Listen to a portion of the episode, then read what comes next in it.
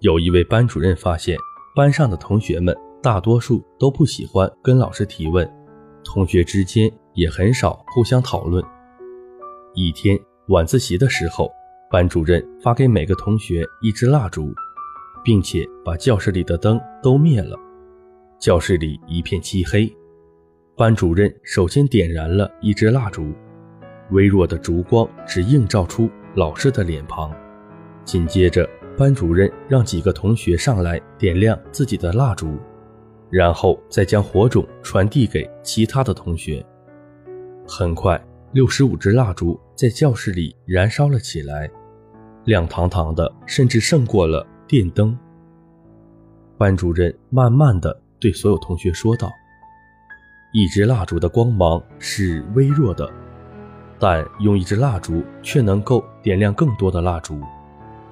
当所有的蜡烛一同燃起的时候，每一支蜡烛的光芒都是耀眼的，而我们每一个人就像一根蜡烛，当我们熄灭的时候，需要向周围的老师和同学借取火种，也不要忘了为周围的同学点亮光明。同学们认真地注视着眼前的蜡烛，那光芒仿佛是从自己的身上发出来的。没错，一个人的知识和力量是有限的，